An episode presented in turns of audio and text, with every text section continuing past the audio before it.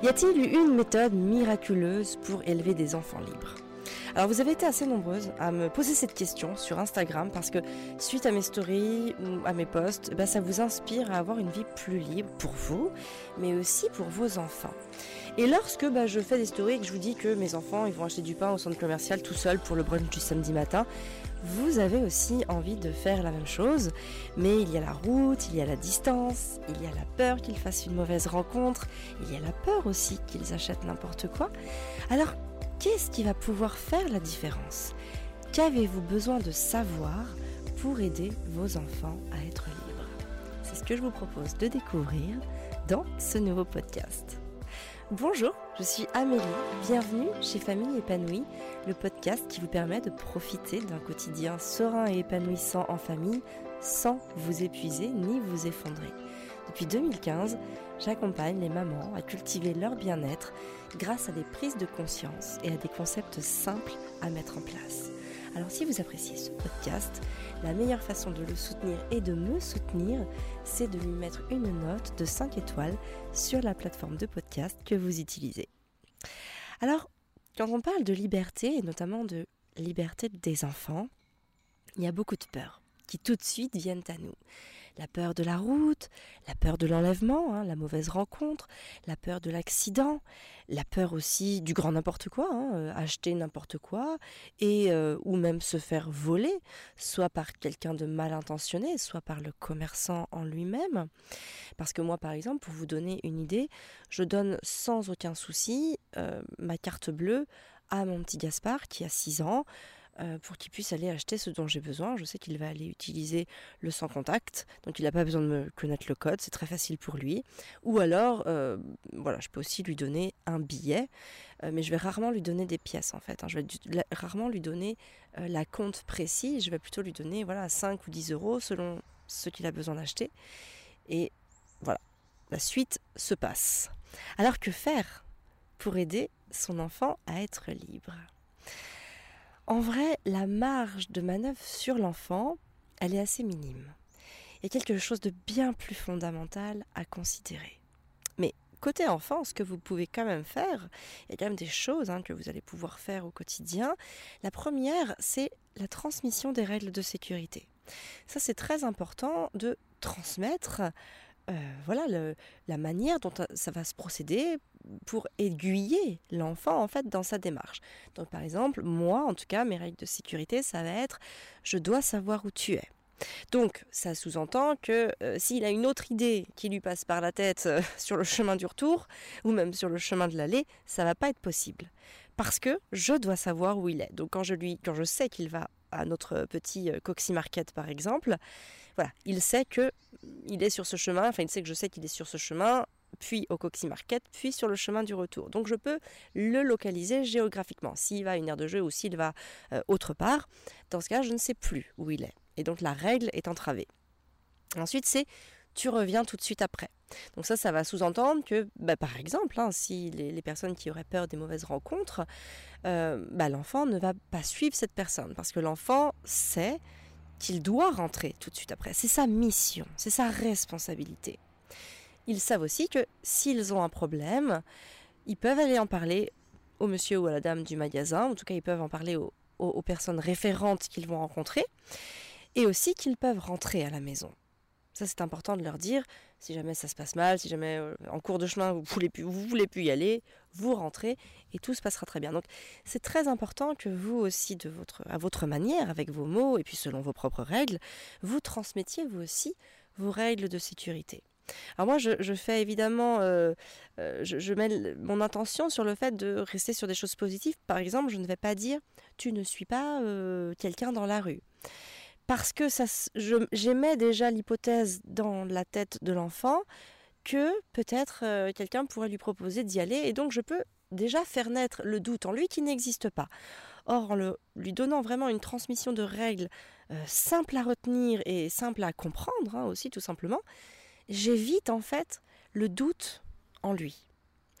La deuxième chose, c'est que il faut faire confiance à son enfant en le responsabilisant.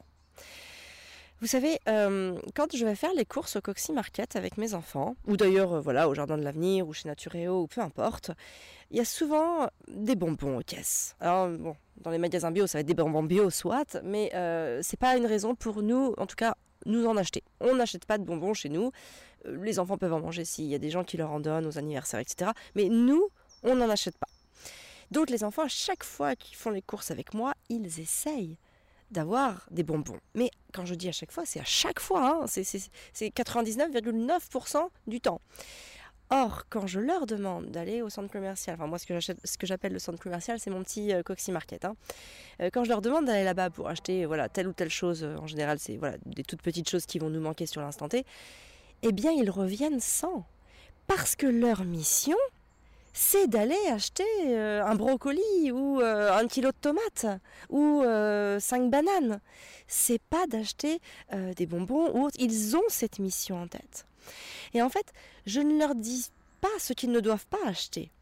C'est-à-dire que je, à aucun moment je leur dis mais tu n'achètes pas de bonbons, hein. Je leur dis simplement, ou, même on pourrait extrapoler s'ils doivent faire une mission autre que d'acheter quelque chose. Hein. Si, par exemple c'est pour aller à l'école ou voilà si on veut laisser son enfant aller tout seul à l'école, on pourrait très bien extrapoler en disant euh, tu ne t'arrêtes pas euh, jouer euh, en cours de route ou tu ne t'arrêtes pas chez des amis ou autre. Non, dans ce cas-là il faut mieux dire à l'enfant ta mission c'est d'aller à l'école ta mission, c'est d'acheter 5 bananes. C'est ça, on va mettre la, dimension, la, lumière sur cette dimension personnelle ou collective. S'ils ont plusieurs enfants, on peut très bien dire au groupe, votre mission, c'est de faire ceci ou cela. Mais voilà, moi je vous conseille vraiment de ne pas émettre les hypothèses sur ce qu'ils ne doivent pas faire. Parce que déjà, il y en a sûrement que vous pourrez louper, mais surtout, vous allez sûrement émettre en eux le doute et éveiller aussi des choses qu'ils pourraient faire. Donc du coup, c'est vraiment plus avantageux de vraiment de, mettre en lumière cette responsabilité personnelle en leur donnant une mission, encore une fois, très, compréhensible et du coup en, en l'exprimant de manière positive. Hein. Tu vas acheter 5 bananes, tu vas pas acheter un paquet de bonbons, c'est plus compliqué à l'enfant pour le comprendre. La troisième chose, c'est éviter d'avoir des attentes. Par exemple, à la maison, euh, bah, Gaspard, il va tout seul au centre commercial où il emmène sa petite sœur euh, de 4 ans, voilà, Constance. Et là, l'autre jour, dans le camping, on avait acheté donc des viennoiseries pour le matin, on les avait commandées la veille, il fallait aller les chercher.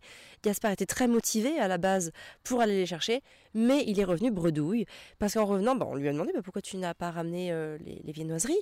Et là, il a dit, bah non, j'ai été trop timide de demander. Bon, voilà. Alors, je sais pas pourquoi, il s'est collé cette étiquette tout seul. On n'en fait pas un plat, on ne travaille pas euh, sur le fait qu'il soit timide, pas timide, on cherche pas à savoir. C'est ok. Il avait juste pas mm, envie de le faire à ce moment-là. Enfin, c'est même plus que pas envie, c'est qu'il ne pouvait pas le faire à ce moment-là. Et c'est ok. Ça ne veut pas dire qu'il pourra pas le faire le lendemain, le surlendemain ou dans une semaine. Donc, on a plutôt cherché la solution. Est-ce que y aller avec Arthur, c'est ok pour toi et du coup, il était très content, donc ils y sont allés à deux. Arthur était ok aussi. Sinon, on y serait allé avec lui. Hein. Le but, euh, voilà, s'il était toujours motivé, on y serait allé avec lui. Le but, c'est de ne pas avoir d'attente. Parfois, l'enfant va faire quelque chose, parfois, il le fera plus. Et c'est ok. C'est comme nous. Il y a des jours où on est très capable de faire des choses, et d'autres jours, bah, voilà, on a le moral dans les chaussettes, et tout devient beaucoup plus compliqué. Et bah, c'est un petit peu pareil chez nos enfants. Et enfin, la dernière chose, c'est de, enfin la quatrième chose, mais on pourrait encore en rajouter d'autres à cette liste, mais en tout cas voilà, j'ai vraiment essayé de répertorier les, plus fondamentales à mon sens, c'est de pouvoir créer des opportunités. Hein, je, je, vais vous parler d'une petite anecdote euh, qui m'est arrivée donc il y a quelques, quelques jours suite à des stories que j'avais pu faire où on voyait justement les, les enfants euh, être libres hein, en toute autonomie, pouvoir euh, voilà, aller à tel ou tel endroit sans qu'on soit avec eux ou en tout cas les surveiller. et donc cette maman-là m'a dit oui bah moi j'aimerais beaucoup euh, que ma fille puisse aller acheter du pain toute seule, mais le problème c'est qu'on habite près d'une route très dangereuse et donc je ne peux pas euh, la laisser euh, aller seule à cet endroit. Et je lui dis oui, je comprends, il faut absolument pas mettre son enfant en danger, ça c'est une responsabilité qui nous incombe pleinement, donc évidemment on va pas faire ça. Par contre je lui dis, peut-être que là où tu achètes du pain, peut-être qu'il y a un boucher à côté, peut-être qu'il y a hum, voilà d'autres petits commerces et que par contre, pendant que par exemple tu vas euh, à la boucherie ou euh, je ne sais pas au petit Coxy Market, au Spar ou au Proxy, tu peux lui demander, lui proposer d'aller acheter le pain dans la boulangerie. De cette manière-là, on enlève, on écarte hein, le danger de la route, mais euh, on laisse l'autonomie à nos enfants et cette autonomie qui va les aider à, à, se développer plus librement et à faire les choses, à être proposition, vraiment, c'est à être euh, force de proposition, tout simplement. Donc ça, voilà, c'est vraiment des choses que vous allez pouvoir faire sur vos enfants. En tout cas, voilà, qui auront un impact directement sur eux. Mais ceci dit, je pense sincèrement que le plus gros travail à faire est sur soi-même. La clé réside dans le fait de pouvoir désamorcer ses propres angoisses. On a beaucoup de croyances en tête. Hein. On pense que le monde est plus dangereux aujourd'hui. On pense que les enfants sont moins dégourdis aujourd'hui. On pense aussi qu'ils ne sont pas capables, ou en tout cas moins capables que par exemple nos grands-parents à leurs âges. Et tout ça, ce sont des croyances. Alors pourquoi est-ce qu'on a ces croyances déjà? Parce que déjà, le monde n'est pas forcément plus dangereux qu'il y a 70 ans, mais par contre, il y a plus d'informations négatives qui sont relayées aux informations, ou à la télévision, ou même sur Internet. Ou...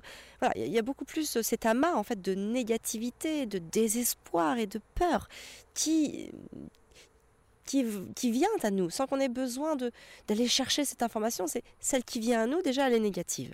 Alors pourquoi est-ce qu'on reçoit ça Tout simplement? Parce que ceux qui, produisent cette information, ils ont très bien compris le fait que euh, bah, pour vendre et pour pouvoir euh, rendre un petit peu plus addicts les gens, eh ben, on va leur faire peur, parce que la peur va faire naître en eux euh, des questionnements et ils voudront savoir la fin de l'histoire. D'ailleurs, à ce sujet, il y a quelques jours, je voulais écouter un podcast, mais bon voilà, j'avais envie d'écouter un nouveau podcast, de faire une découverte. Et donc j'ai tout simplement tapé sur Internet voilà, les, les podcasts les, les plus écoutés, voilà. Et en fait, été alors étonnée, euh, oui, sur l'instant, mais finalement pas tant que ça. Mais j'ai constaté que les, podcasts qui font le plus d'écoute aujourd'hui, c'est euh, On de la raconte. Euh, donc je crois qu'il est sur Europe 1, bref, c'est pas tellement d'importance. Et l'heure du crime sur RTL. Et ce qui est très intéressant, c'est que, alors moi je connais On de la raconte parce que pendant un moment j'écoutais aussi Europe 1, hein, il, y a, plus de 10 ans, euh, et que du coup, ben, ce sont des histoires de crimes, des histoires de voilà d'enlèvement, des histoires de meurtre, de... et donc évidemment ça suscite l'intérêt. Et puis la manière dont c'est raconté, on veut connaître euh, l'histoire. Et j'imagine que l'heure du crime que je ne connais pas, mais doit faire partie de, tout ça. Et voilà, et c'est tout à fait euh, ça reflète complètement le reflet, enfin c'est le reflet de ce dont on a besoin aujourd'hui. C'est pour ça que oui, les médias l'ont très bien compris et ils nourrissent notre peur parce qu'ils savent qu'elle est attractive et qu'elle fait vendre. Euh, ensuite, est-ce que les enfants sont moins dégourdis aujourd'hui? Eh bien, ils ne le sont pas. Mais qu'est-ce qui se passe aujourd'hui? C'est pas du tout que les enfants sont moins dégourdis, c'est qu'on les infantilise beaucoup plus. Il y a une clairement, euh, depuis euh, une centaine d'années, une évolution des mœurs.